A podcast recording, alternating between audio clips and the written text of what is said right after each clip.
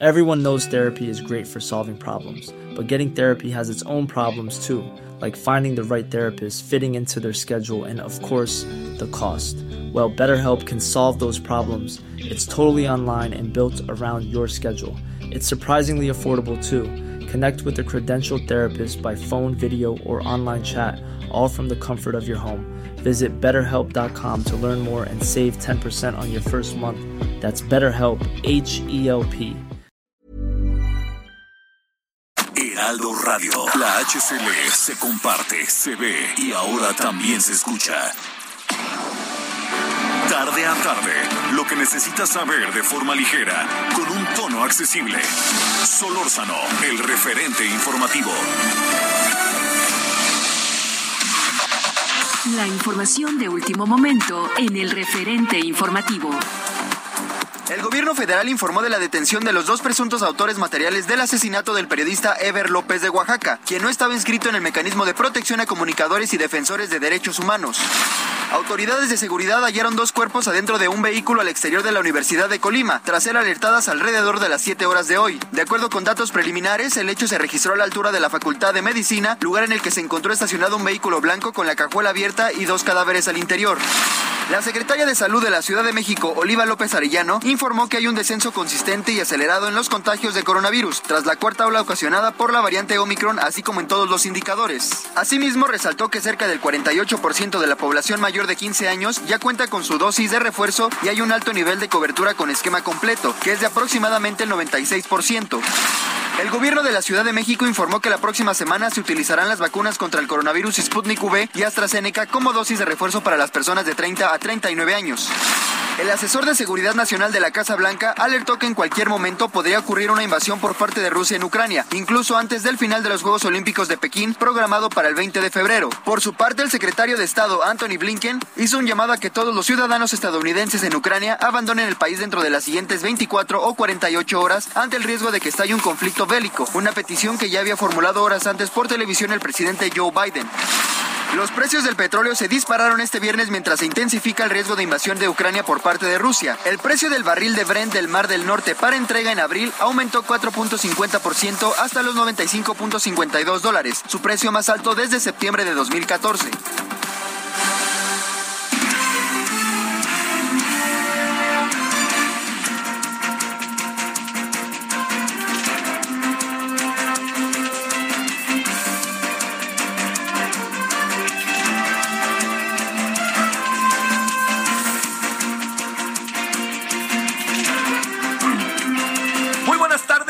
17 con 1, ahora con 2 en la hora del centro. ¿Cómo le ha ido? Un día muy, este, muy transitado en las calles de la ciudad. No sé cómo lo haya vivido usted en sus, en las ciudades donde usted vive y donde llegamos eh, a través de Heraldo Radio. Estamos en el 98.5 de FM en la caso de la Ciudad de México y le agradecemos muchísimo que nos acompañe. Bueno, gracias en nombre de todas, todos quienes hacen posible la emisión.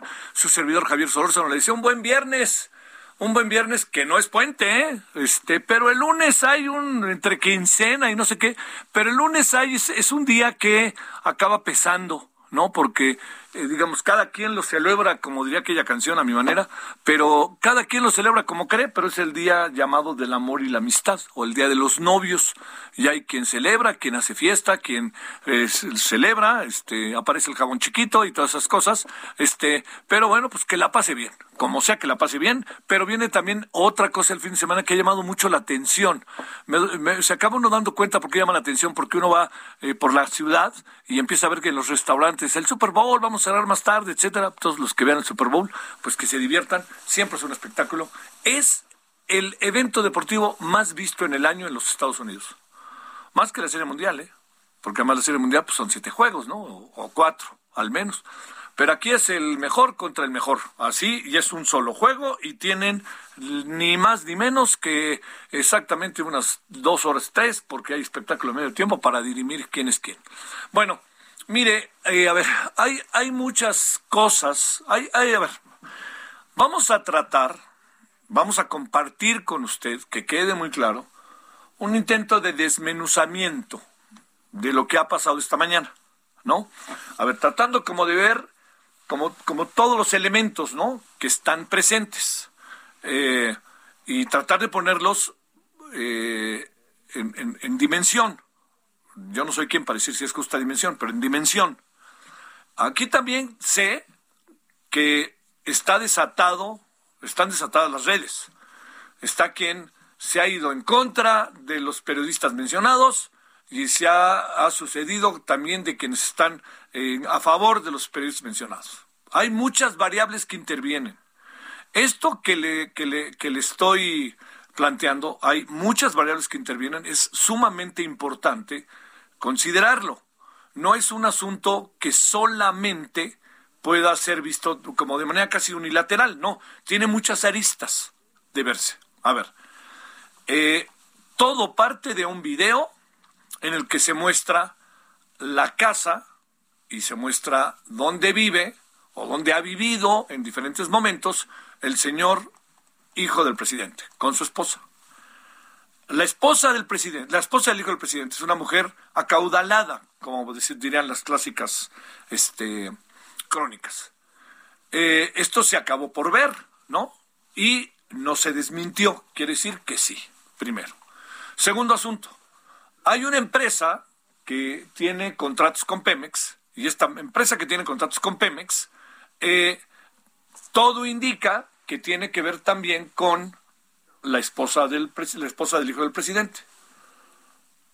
La palabra conflicto de interés desapareció, la desapareció en 2019 el legislativo, pero claramente está que si hubiera algo que alterara las decisiones que toma Pemex debido a que alguien cercano al presidente que usará su nombre o no lo usará, pero todo el mundo sabe que es cercano, tomó la decisión de, eh, diría yo, de favorecer, ¿no? De favorecer eso. Eso es algo que se tiene que investigar.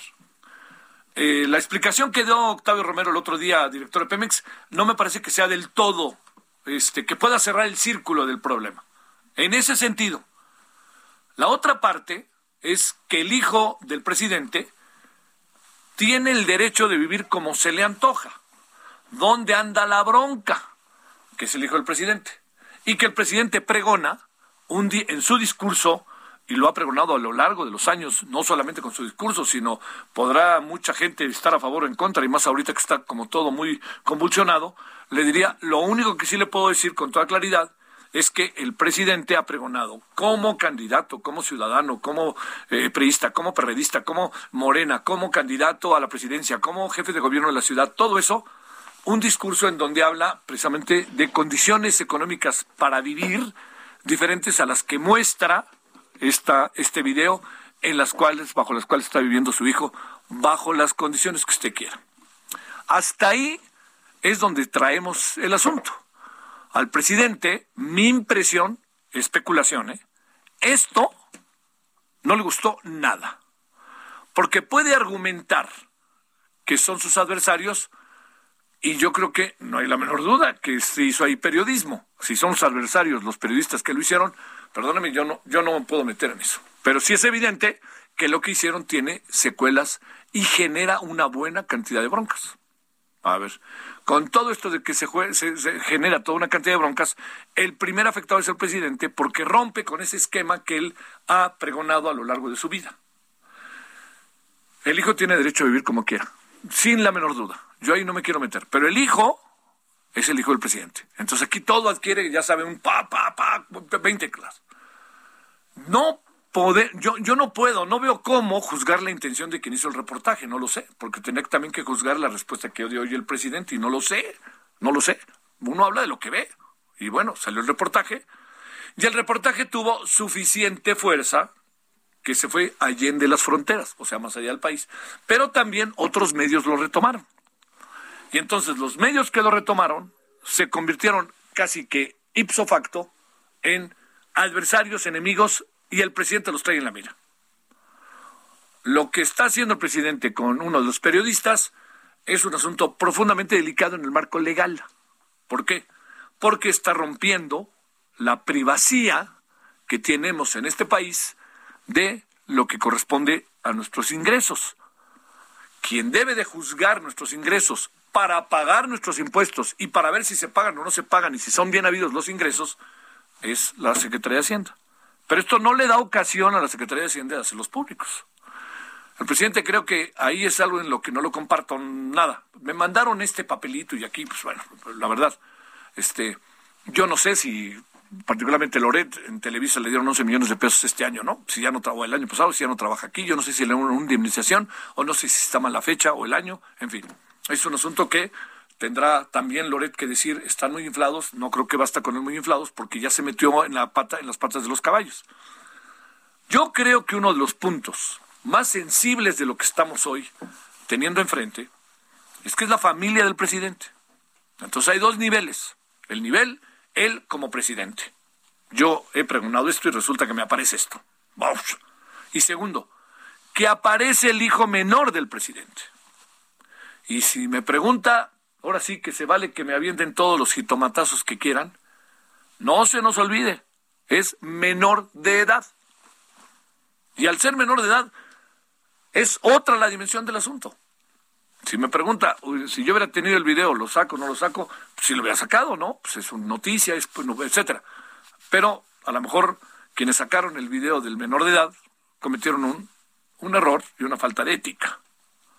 Entonces ahí se abre todavía más la zanja. O sea, la zanja está ya. Pero aparece este factor, que como ha dicho el presidente, que mis hijos se arreglen como sea, yo del único que respondo es por mi hijo menor, es ahí en donde se abre una zanja que cae en dos terrenos.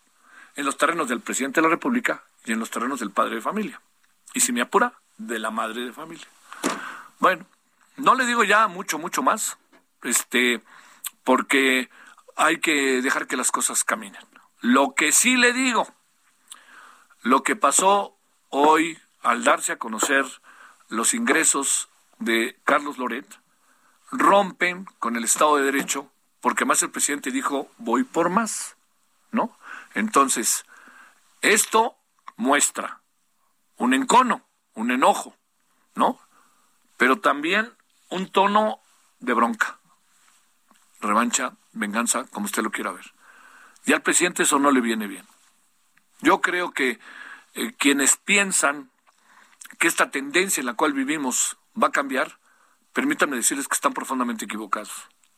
El presidente está haciendo lo que dijo que iba a hacer. Si no le gusta lo que está haciendo, el presidente no está engañando a nadie. El presidente está haciendo algunas cosas en las cuales sí no tienen que ver con lo que él dijo en campaña. Por ejemplo, los militares. Es muy serio el asunto, ¿eh? Pero el presidente, por favor, Recuerde usted su campaña, lo que dijo que iba a hacer. Y el presidente está tratando de cambiar las cosas de manera absoluta y lo está haciendo como puede, reformas, etcétera, etcétera. Que lo esté haciendo bien, ese es el asunto que tenemos que discutir. Pero el presidente, en términos estrictos, está haciendo lo que dijo. Que nos guste o no nos guste, hay muchas cosas que a mí no me gustan, pero ese es otro asunto. Pero el presidente está en su línea. Yo voy a hacer esto y lo estoy, y lo estoy haciendo. Y se los dije. Y por eso 30 millones votaron por mí. Y esa es la fuerza del presidente. Claro, lo que viene ahora para cerrar es qué es lo que fregados va a pasar. Podemos seguir viviendo bajo un clima de tanta confrontación, de tanto ataque a los periodistas, por un lado, ¿no? Por las dinámicas propias de muchas comunidades, pero por otro lado, por la dinámica en la que el presidente ha estado invariablemente, eh, él lo llama derecho a réplica, no es tan derecho a réplica, ¿no? Pero él, él dice, yo no voy a dejar pasar una. Perdónenme. ¿A poco se sorprende de que el presidente, acuérdense cuando era jefe de gobierno, no va a dejar pasar una, no va a dejar pasar una? Bueno, la verdad que me, me pongo a pensar en las muchas cosas que hay, este, como para que podamos en este momento reflexionar, pero yo le diría, me inquieta profundamente como ciudadano en la dinámica en la que estamos, porque el presidente está en muchas cosas a veces muy echado para adelante con poco proceso o mínimo proceso reflexivo y más con un, una actitud de auténtico militar. Y es el presidente de México. Dejo todo esto que conste que cuando empecé a hablar hoy dije, voy, vamos a tratar de diseccionar cómo ve uno la dinámica de lo que está pasando. ¿No? Uno así la ve. Yo supongo que usted la puede ver de otra manera. Pero todo esto que está pasando está colocando al país en una situación sumamente delicada, porque junto con ello hay varios asuntos que tienen que ver con temas de política exterior que están evidenciando a México y algunos gobernadores como el de Veracruz que han encontrado también un terreno similar al que de repente responde el presidente. A diferencia del presidente, algunos lo hacen con profundísimo, profundísima torpeza. Bueno, bueno, pues aquí estamos. La verdad, entiendo que fue una mañana muy de las redes estuvo, pero muy desatada, ¿no? Bueno, ¿qué le parece si hablamos de otras cosas gratísimas? Gratísimas. No, no, no estoy exagerando, ni estoy tratando de comportarme aquí muy, ah, vamos a. Va a ver si no. Usted me dice, al final de la conversión que vamos a sostener adelante, si no son gratísimas. Bueno, 17 con 15 en hora del centro. Solórzano, el referente informativo.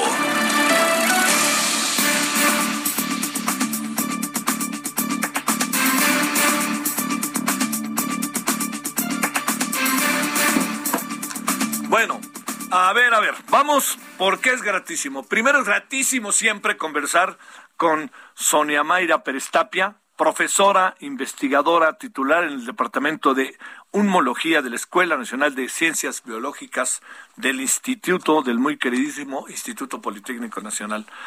Sonia Mayra, profesora, doctora, ¿cómo has estado?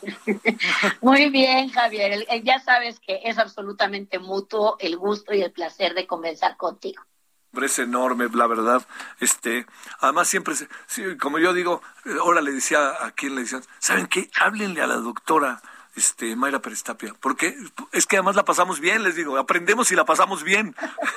Sí, sí, sí, la verdad es que la pasamos bien, así es. A ver, yo decía con todo lo que ha pasado hoy, que he estado muy movido toda la semana estos días, vamos a hablar de algo gratísimo, les dije. Hoy es el Día de la Ciencia, el Día Internacional de la Mujer y la Niña en la Ciencia. A ver, Cuéntanos, yo sé que tú has pasado por eso y a ver, ¿de qué se trata esto? ¿Qué importancia tiene? ¿A poco a los niños les interesa la ciencia? A ver, cuéntanos qué sabes, doctor. ¿Sabes qué, Javier? Yo creo que, yo creo que es, un día que, que si bien tiene pocos años celebrándose, es un día de llamado a la reflexión. Yo creo que este, estos momentos nos, nos exigen detenernos un poquito a pensar en, en, la ciencia y a pensar cómo las niñas pueden incidir en la ciencia en el futuro. Este, este día se empezó a festejar hace, hace no más de 10 años y la realidad es que eh, pues poco a poco va teniendo más fuerza y es un momento de reflexión. Para mí es un momento de reflexión, de pensar en las grandes mujeres científicas, cómo esas grandes mujeres científicas fueron niñas y cómo nosotros como científicas podemos impulsar a nuestras niñas a pensar en la ciencia y a convertirse en hacedoras de ciencia. Ese es el asunto. A ver, eh, el, el, eh, el, país piensa en eso. Yo, más allá de que si el conacito, lo que sea, a ver, a ver digamos, los, los maestros en las escuelas, a los niños les llama la atención la ciencia o este o, qué es lo que alcanzas a ver, eh, doctora? Mira, yo creo que, que, que si, con, un poco de, atrevimiento te podría decir que pandemia es una de las cosas ventajosas que ha dejado. Yo creo que la pandemia ha hecho que la ciencia cada vez sea más evidente sus usos y sus beneficios. Entonces, sin duda creo que el país piensa en ciencia, ya voltea a ver a sus científicos. Yo estoy hablando contigo, Javier. Sí, claro. Sí, sí, cada vez es más común que se voltee a ver o que se utilicen inclusive términos de ciencia. Yo sí creo que ha habido un cambio en la importancia de la ciencia en nuestro país. Ahora, ¿cómo ese cambio va a permanecer? ¿Cómo ese cambio realmente va a incidir en la educación de nuestros niños? ahí es donde tenemos que ser creativos, ¿no? Y, y, realmente favorecer el desarrollo de ciencia en México, porque pues no hay que hacernos tampoco tontos, ¿no? La, el, apoyo a la ciencia en México no se ha incrementado en los últimos tres años. Este, a ver, este, ¿qué, qué hacemos ante esto? y digamos cómo cómo poder motivar, echar a andar todo esto, sobre todo entre las niñas y los niños. Mira, yo creo que el, el, el impulso o el, el, objetivo con las niñas es demostrar para qué sirve la ciencia. Cómo en el día a día hay ciencia en tu vida, desde los teléfonos hasta las vacunas, hasta los medicamentos, todo es ciencia. La ropa, cada vez hay más tecnología en los textiles. ¿sí? Entonces, realmente creo que hacerlos partícipes de que identifiquen dónde está la ciencia en su día a día es el primer paso. El segundo paso creo que es no desmotivarlos, sino al, al revés, motivar a todas nuestras niñas y a todos nuestros niños que tengan vocaciones científicas. Los papás nos damos cuenta desde casa. Claro. A esos chicos que empiezan con, la, con el cuestionamiento, que empiezan a tener vocaciones desde temprana edad, motivarlos, darles más materia para seguirse preguntando. Y hay muchas formas, hay cursos en el verano, hay museos con actividades científicas, hay hoy páginas de internet interactivas primorosas, hasta juegos de video, ¿no? que te pueden eh, explorar, que te pueden en, en hacer entrar al mundo de la ciencia. Entonces yo creo que por ahí tenemos mucho trabajo que hacer y sobre todo si somos papás, pues en casa, ¿no? Oye, ¿tú crees que haya una, se haya desarrollado una vocación al respecto? Es decir, a ver, eh, luego lo que pasa es que, digamos, pues si el padre o la madre están en este mundo, es muy fácil que se vaya como, como heredando la vocación, por decirlo de alguna manera.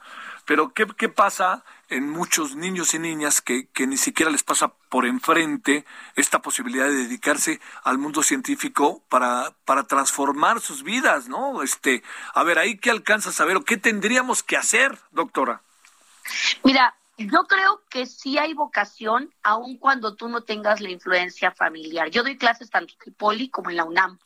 Y yo te puedo decir que de mis alumnos, no todos tuvieron, es mínimo el porcentaje de aquellos que tuvieron una influencia en su familia de alguien científico. La gran mayoría desarrolló su vocación en el transcurso de su, de su secundaria, de su preparatoria. Yo sí creo que hay, que las vocaciones empiezan a madurar conforme empiezan a explorar las posibilidades de crear cosas. Cuando un niño dice, quiero ser doctor, cuando empieza realmente a ver por qué quiere ser doctor, porque quiere entender las enfermedades, porque quiere desarrollar medicamentos, porque quiere estar en un hospital o hacer cirugía. Entonces, o cuando alguien quiere ser químico, cuando empieza a explorar por qué quiere ser químico, para analizar el agua, para tener una planta productora o un lugar donde se puedan cultivar peces y, cuidar el agua. ¿Para, ¿Para qué quiere ser químico? ¿Para trabajar en una planta de fusión o una planta nuclear? Entonces yo creo que sí se van construyendo las vocaciones científicas de acuerdo a lo que van aportando las escuelas y a lo que vas viendo de tu entorno, sin duda. Oye, eh, a ver, para cerrar, doctora, ¿qué, qué tendríamos, qué tendría que hacer la SEP? Qué tendrían que hacer las escuelas públicas, privadas. Digo, no se trata de que todo el mundo se dedique a la ciencia, ¿no? Habrá que se quiera dedicar a cantar o a jugar fútbol o a ser ingeniero, este, arquitecto o a lo que, digo, cada quien su vida. Pero esto que es gente como tú, que nos abre la vida a conocimientos y que permite la transformación de la sociedad, como hemos visto y bien apuntas, doctora, con el tema del coronavirus, ¿no? O sea, todos volteamos a ver a los investigadores ahora, ¿no? Son nuestros entrevistados más que los doctores. Así es. Fíjate que yo creo que lo primero que tendría que hacer la SEB es ser constante. Eh, eh, eh, la constancia y el establecer talleres de ciencia, no solamente los laboratorios, a veces la ciencia del laboratorio como que tiende a ser obligatoria, pero hacer talleres, hacer actividades que realmente despierten la curiosidad es yo creo bien importante y además llevar voceros. Cada vez más hay, hay científicos que se vuelven divulgadores a diferentes niveles. Yo creo que nosotros como científicos tenemos esa, esa gran responsabilidad de divulgar y enamorar a nuestros jóvenes. Creo que yo haría eso en la SEP. Constancia en los planes de estudio, talleres y una buenos divulgadores. Oye, pero este, híjole, híjole, híjole, mm, pues por ahí no va, ¿no? En la práctica concretita, ¿no? Hijo, pues qué te digo, Javier, pues no va tampoco, tampoco hay mucho dinero en la ciencia, pero tenemos que empujar, tenemos que empujar. Realmente, tú mismo lo has dicho, son momentos difíciles, pero yo estoy convencida de que van a cambiar, la sociedad está cambiando, la sociedad, la sociedad cada vez es más preparada y es menos ingenua para todo, para lo que ve a su alrededor, para lo que ve con la ciencia también. Oye, eh, tú en tu papel de investigadora, pero también de docente, ¿alcanzas a encontrar que así, este, que más mujeres que hombres empieza a subir el, eh, por género, más investigadoras o alguna cosa de esta naturaleza, doctora? Yo sí veo eh, un incremento porcentual desde que yo empecé mi carrera científica. Yo tengo 25, 20 años, 24 años de carrera. Y sin duda el incremento en la participación femenina es evidente. El número de SNI 3 mujeres se ha ido incrementando paulatinamente. Sí hay un incremento, todavía nos falta para alcanzar la equidad, sin duda, pero sí hay cambios, sí hay cambios cada y sobre todo esos cambios se ven mucho más evidentes en las grandes metrópolis, en las grandes ciudades. Todavía hay trabajo que hacer en la provincia. Doctora, regresa a tus saberes. Y yo te agradezco que nos hayas dado un ratito y te mando un gran saludo, Sonia Mayra. Igualmente, mi querido Javier, te mando un abrazo. Hasta y ahora luego. Sí ánimo. Gracias. Hasta luego. Gracias, doctora. Pausa. El referente informativo regresa luego de una pausa. Heraldo Radio, la HCL se comparte, se ve y ahora también se escucha.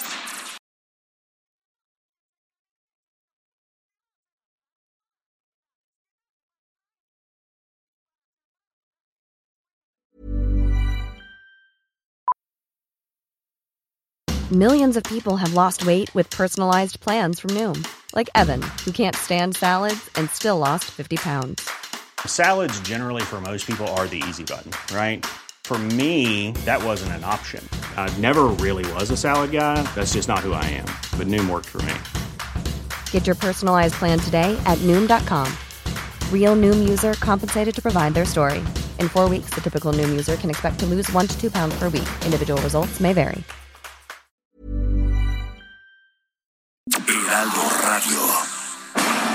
Estamos de regreso con el referente informativo. En el referente informativo le presentamos información relevante. Fiscalía General del Estado reportó 16 homicidios en total durante cinco días de violencia en Colima. Aseguran armas, drogas y más de un millón de pesos en efectivo en el interior del penal de Aguaruto, Sinaloa. Iniciativa beneficiaría a más de 6 millones de personas con discapacidad en México. Alfonso Durazo confirma que hay cuatro órdenes de aprehensión pendientes por caso Marisol Cuadras. Indicadores COVID siguen con tendencia a la baja en la Ciudad de México. Casos disminuyen 80%. Secretaria de Salud de la Ciudad de México da por concluido debate del uso de ivermectina. Lo peor de la pandemia podría terminar a mediados de año, dice la Organización Mundial de la Salud. Se dispara la inflación en Estados Unidos, es la peor en 40 años. Abogados exigen disculpa pública al gobernador Cuitlagua García por dichos contra reportera en Veracruz.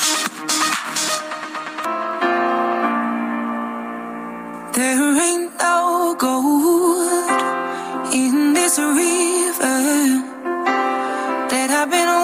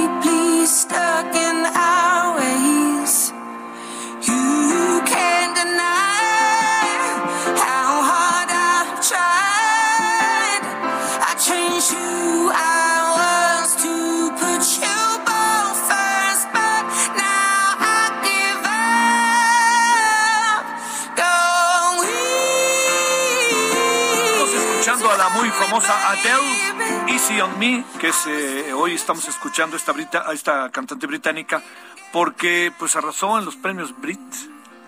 Es, es, todo un fenómeno en, el Reino Unido, ¿eh? todo un fenómeno. Bueno, se llevó tres galardones, que son muchos para este tipo de premios, que no. La cantante londinense es ya la segunda artista con más Brit en la historia, tiene 12. Está un poquito lejos todavía de un personajazo que se llama Robin Williams, Robbie Williams, perdón.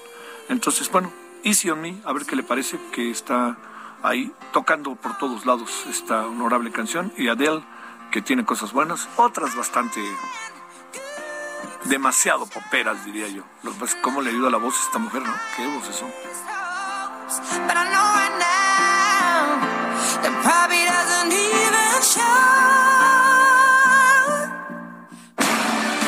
Solórzano, el referente informativo.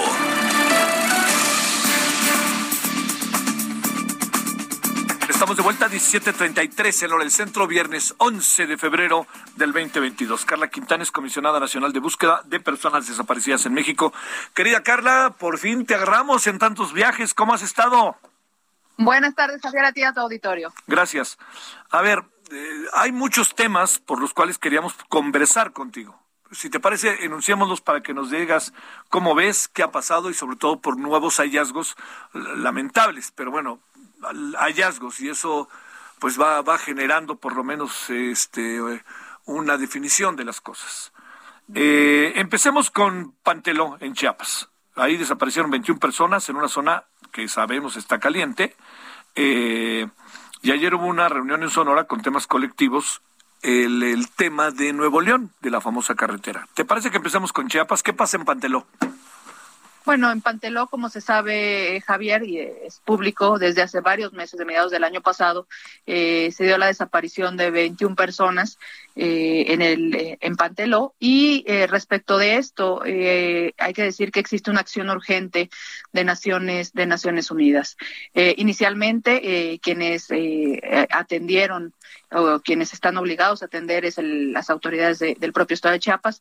Nosotros desde la Comisión Nacional nos hemos sumado eh, una vez que recibimos las acciones, las acciones urgentes y eh, lo que hemos visto, Javier, es muy importante y, también es conocido que evidentemente dentro de Chiapas hay diferentes grupos, diferentes, eh, pues es una situación muy compleja donde pues hay tensión entre diferentes, diferentes comunidades, diferentes grupos. No solo estamos hablando de 21 personas o de 18 personas, Javier, eh, porque ah, eh, continúan desaparecidas 18 eh, de, de, uno de los grupos, pero también tenemos conocimiento de más posibles violaciones a derechos humanos, desapariciones, ejecuciones y pues nosotros, como tú sabes, estamos tenemos la obligación constitucional de buscar a todas las personas eh, en este país. Tenemos más de 97.700 personas reportadas como desaparecidas y eso es lo que estamos haciendo en, eh, en Panteló. Estamos eh, realizando operativos de búsqueda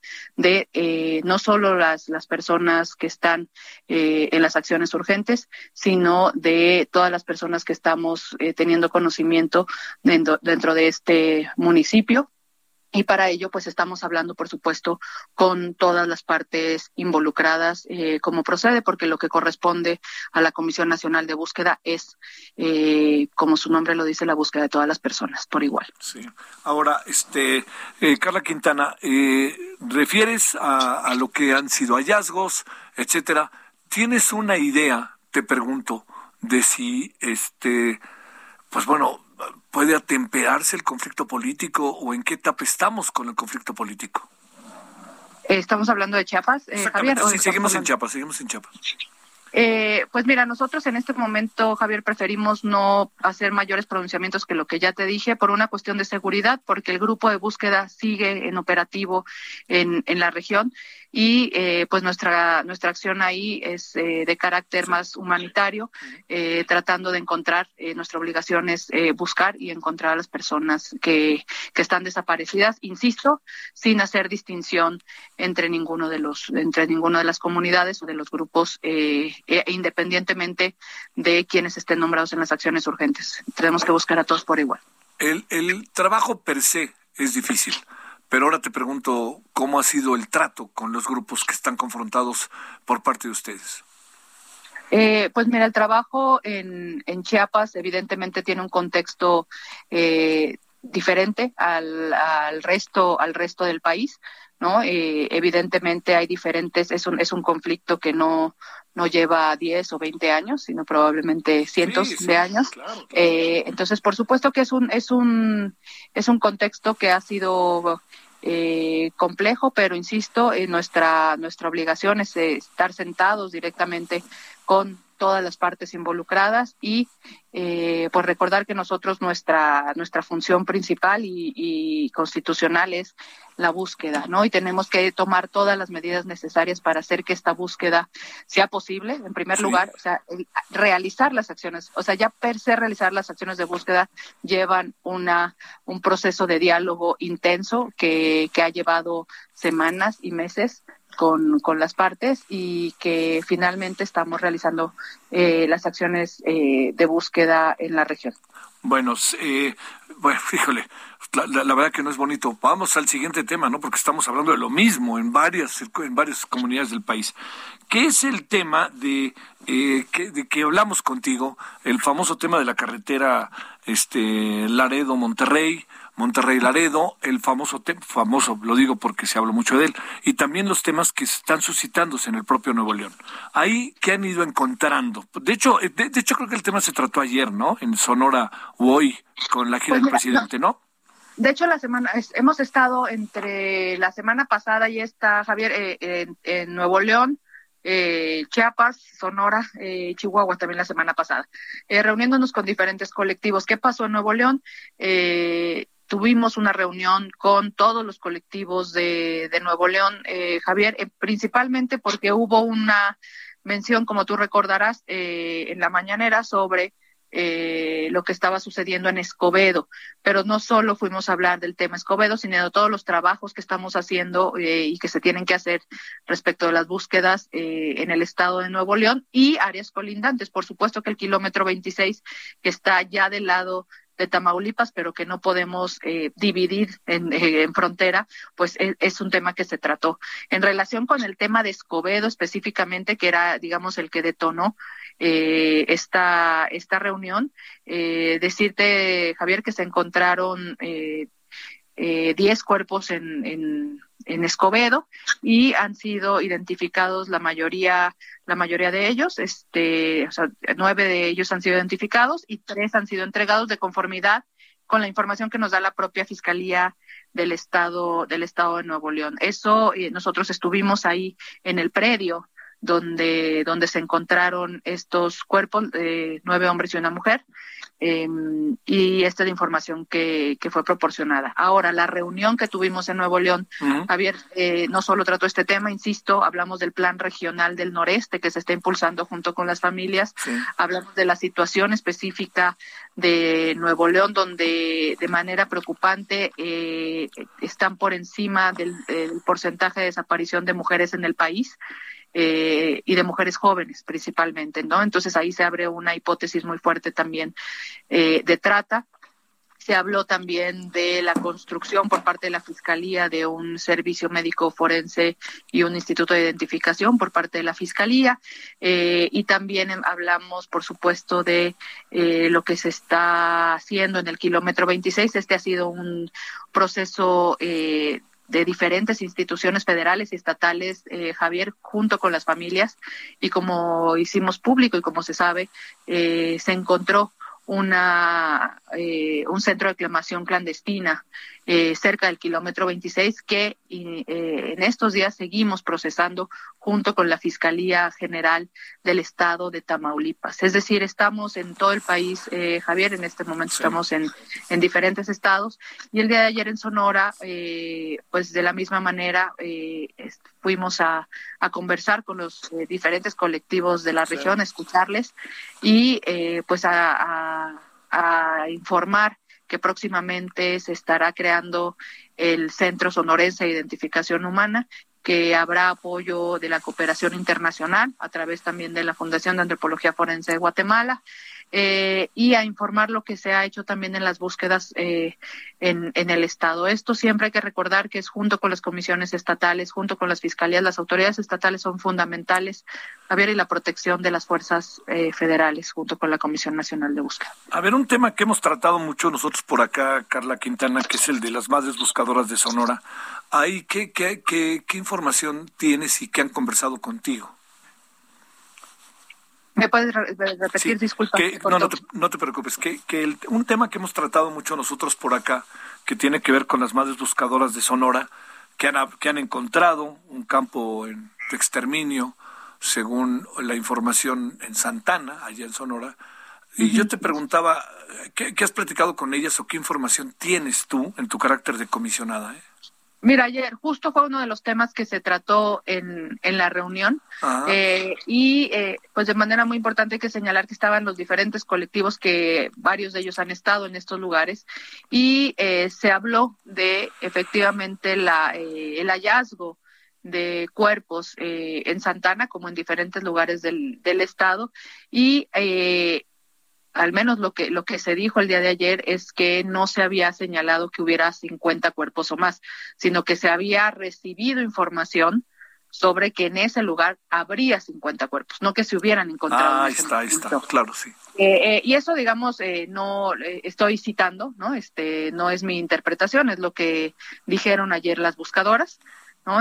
ante, digamos, esta confusión eh, que al parecer hubo eh, las propias buscadoras, e insisto, yo no puedo hablar por ellas, pero lo que se dijo ayer, eh, y casi textual lo que digo, es la información que ellas recibieron es que en ese lugar hay más de 50 cuerpos, por lo cual hay que seguir buscando, ¿no? Eso es, este, digamos, claro, parece que hubo ese entendimiento eh, eh, el día el día de ayer, de ayer, respecto a ese punto. Es ahora Santana no es el único lugar, hay muchos lugares, tenemos que regresar a Puerto Peñasco, tenemos que ir, estamos en territorio yaqui, eh, seguimos buscando a tres personas que aún no han sido eh, localizadas e identificadas, como te recordarás ya encontramos las diferentes autoridades y las y la la guardia tradicional y las familias. Encontramos restos hace ya algunos meses, algunos de los yaquis ya han sido identificados, eh, lamentablemente eh, sin vida y pues seguimos todavía en la búsqueda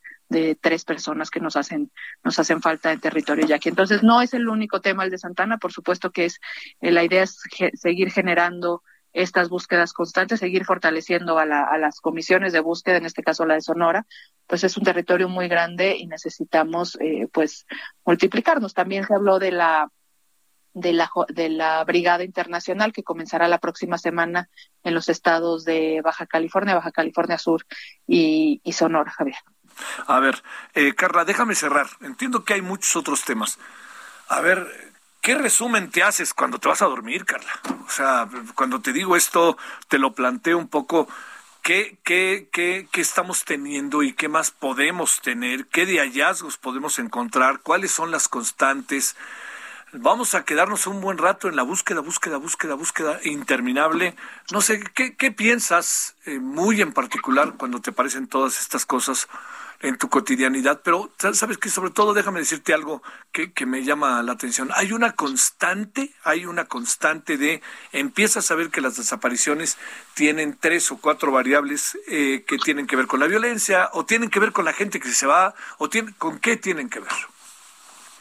Bueno, eh, yo creo que las diferentes violencias, ¿no? Yo creo que tenemos un, un país con diferentes eh, niveles de violencias y, ahí, y, y, en la desaparición cruza, cruza por todas, ¿no? Por supuesto que hay violencia desde el crimen organizado, violencia con colusión con autoridades y crimen organizado, violencia intrafamiliar, eh, eh, violencia feminicida y todas la, la, las desapariciones te cruzan digamos, en todos estos tipos, cruzan por todos estos tipos de violencia, ¿no? Dependiendo de la, de la región, dependiendo del lugar.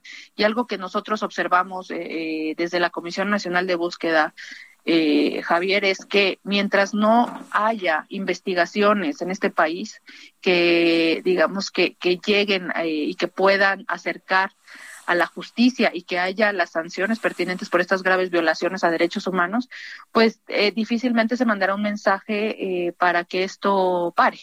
¿No? Esto, entre otras muchas cosas, digamos, el, el elemento justicia eh, es un elemento que para nosotros es fundamental en la prevención eh, de, de, las desapariciones junto con muchas, eh, junto con otras, ¿no? Pero estamos hablando de un 98% de impunidad en el país. Eh, háblese de la fiscalía que se hable, sea la general de la República o las estatales. somos el segundo país, Javier, con eh, mayores índices de impunidad en el continente después de Haití. Eh, y entonces es algo que nos tendríamos que estar preguntando esto por un, digamos, de manera estructural. No se pueden ver las desapariciones de manera aislada, por un lado. Dos, eh, pues lo que hemos eh, señalado, Javier, que en este país está desapareciendo a la juventud, a las mujeres entre los 15 y los 20 años, más o menos, entre 25, y a los hombres entre los 20 y los 30, ¿no? Entonces ahí tenemos que eh, señalar muy fuertemente pues eh, el grupo más vulnerable que, que, tenemos y la pregunta es por qué y quiénes son. ¿no? Estas, estos muchachos, eh, mujeres y, joven, y hombres jóvenes eh, desaparecidos. Y, y también, Javier, las personas que estamos encontrando, las localizadas, también estamos viendo, sobre todo en el caso de mujeres, Javier, que a quienes están, se están localizando están huyendo de violencias. Es por eso te digo, cuando, cuando ¿qué, ¿qué, es lo que observamos? Violencias en los diferentes eh, niveles y ahí cruza la desaparición. E insisto, eh, ante un, digamos, un estado de impunidad casi total, pues evidentemente eh, no hay la, el mensaje del, del Estado, ¿no? Para, para que esto, para que esto pare. Y creo que eso es, eso es lo que es muy, muy importante para nosotros señalar. En abril próximo, eh, entre finales de marzo, principios de abril, eh, tendremos el informe del Comité contra las Desapariciones Forzadas y tú recordarás que en su, eh, digamos, en su eh, comentario final en la visita, pues ya señalaba esto, esto que decimos, ¿no? Este, la, la falta de prevención y de, en términos de, de impunidad también. Y lo otro que tú decías, vamos a seguir buscando y vamos a seguir encontrando eh, cuerpos. Bueno, aquí primero recordar que la búsqueda es en vida, pero lamentablemente sabemos que tenemos eh, decenas de miles de cuerpos sin identificar. Se habla de una cifra de al menos 52 mil cuerpos no identificados en fosas comunes, eh, Javier. Y sin duda alguna lo que tenemos que estar haciendo, eso estamos convencidos desde la Comisión Nacional y la Secretaría de Derechos Humanos, es que tenemos que crear, eh, impulsar un centro eh, de identificación humana, un centro nacional de identificación humana similar sí. al que estamos haciendo claro. en Coahuila, el que ya hicimos en Coahuila, que se dedica exclusivamente, Javier, a eso. No son periciales, se dedica exclusivamente a cuerpos no identificados claro. que ya se encuentran en fosas comunes. Ahí vamos a encontrar a mucha a mucha gente. Necesitamos este enfoque masivo. Sí. Eh, y pues Oye, cuando... Carla, ¿Con cuánta gente trabaja la comisión? Eh? La, este, tú como comisionada, digamos, el equipo que tienen, te, tienen también este, en los estados de la República Mexicana una especie de, este, de, de personal acreditado que ve lo que pasa en los estados, o, o para cerrar, ¿cómo funciona esto? Eh, somos, en la Comisión Nacional de Búsqueda somos 89 personas, incluyéndome. Eh, no todas las personas son eh, buscadoras de campo claro, y jurídicas, sí, claro. digamos, tenemos un, eh, un, registro, en un área de, de, de, registro de personas desaparecidas, tenemos el área jurídica, el de, transparencia, de subsidios, etcétera, etcétera. ¿no? Ten, gran parte de, la, del personal de la Comisión, la mayoría, se va a las búsquedas en campo y jurídicas y de registro. Eso por un lado. No tenemos nosotros eh, representación, digamos, en los estados. Existen las comisiones estatales de búsqueda. Sí tenemos una oficina en la región norte que cubre básicamente, pues como su nombre lo dice, toda la, toda la frontera e incluso algunos estados eh, como Sinaloa, eh, o incluso San Luis Potosí eh, y Baja Sur para cubrir eh, esa zona, pero eh, están incluidos dentro de estas 89 personas. Las comisiones todas están formadas, las comisiones estatales, Javier, y varían. Hay comisiones que tienen una persona, eh, que son unipersonales. Sí. Eh, hay comisiones que tienen cinco, diez. Eh, muy pocas de las comisiones estatales están fortalecidas. Puedo mencionar Veracruz, Estado de México, Jalisco, Zacatecas, que sí tienen un número importante de Chihuahua también de, de, de personal, ¿no? Coahuila, Nuevo León, pero tenemos otras que son eh, muy débiles, que tienen cinco o diez personas para estados enormes eh, y realidades muy, muy complejas, ¿no? Entonces todavía falta mucho por fortalecer las comisiones estatales y creo que también aquí hay que recordar pues que son son obligaciones de los estados independientemente de los subsidios. Claro, Nosotros hemos claro. dado más de mil millones de pesos en subsidios a las comisiones, que creo que es algo que, que pues es muy, muy benéfico para la búsqueda, pero pues también es una obligación compartida, ¿no? Te mando un gran saludo, Carla Quintana, comisionada nacional de búsqueda de personas desaparecidas en México. Un abrazo. Hasta luego. Abrazo para ti. Gracias, Carla. A ver, vamos a cerrar en este minuto y medio que tenemos con Oaxaca. Karina García, ¿qué tenemos al momento de la investigación sobre el asesinato de Ever López, periodista? ¿Qué tal, Javier? Buenas tardes. Pues comentarte que estos presuntos responsables del, eh, del asesinato del periodista Ever López Vázquez serán trasladados al centro penitenciario de Tanivet, aquí en Tlacolula, en Oaxaca. Así lo confirmó la Fiscalía General del Estado. Ambos serán vinculados a proceso por el delito de homicidio calificado. Comentarte rápidamente que uno de los detenidos es Ricardo Espinosa, hermano del exagente municipal de Salinas del Marqués, Armida Espinosa Cartas, a quien el comunicador había publicado por no querer dejar el cargo. El asesinato del periodista de 39 años de edad ocurrió la noche de ayer jueves al interior de su estudio en el municipio de Salina Cruz aquí en Oaxaca. Comentarte finalmente que el comunicador contaba con 18 años de trayectoria y escribió con temas relacionados a la política, proyectos eólicos, así como el proyecto de rompeolas. Javier, es en la actualización de la información y comentarte también que hoy los eh, comunicadores y periodistas de Oaxaca se manifestaron en contra de este hecho de violencia. Rapidísimo más dime, ¿hay una hipótesis que prevalezca o todavía no hay una? Aún no hay una, aunque eh, pues está relacionado con, con la... Con su trabajo. Así es. Te mando un saludo, Karina. Saludos hasta Oaxaca. Gracias, abrazo. Bueno, oiga, nos vamos, este, a ver qué tenemos para la noche. Vamos a hablar con Julieta Fierro, que eso además es padrísimo, sobre las niñas y la ciencia, mujeres y la ciencia. Y vamos a platicar con Donovan Carrillo y con su entrenador. Vamos a platicar con los dos. Eh, Hasta aquí, Solórzano, el referente informativo. Heraldo Radio. Hey, folks, I'm Mark Marin from the WTF Podcast, and this episode is brought to you by Kleenex Ultra Soft Tissues your ally to help tackle your allergy symptoms this season. I love the change of seasons, but nobody loves pollen and all those other things floating in the air that make you sneeze during this nice weather. Kleenex Ultra Soft Tissues are hypoallergenic and allergist approved. So fight back against watery eyes and runny noses without worrying about irritating your skin. For this allergy season, grab Kleenex and face allergies head on.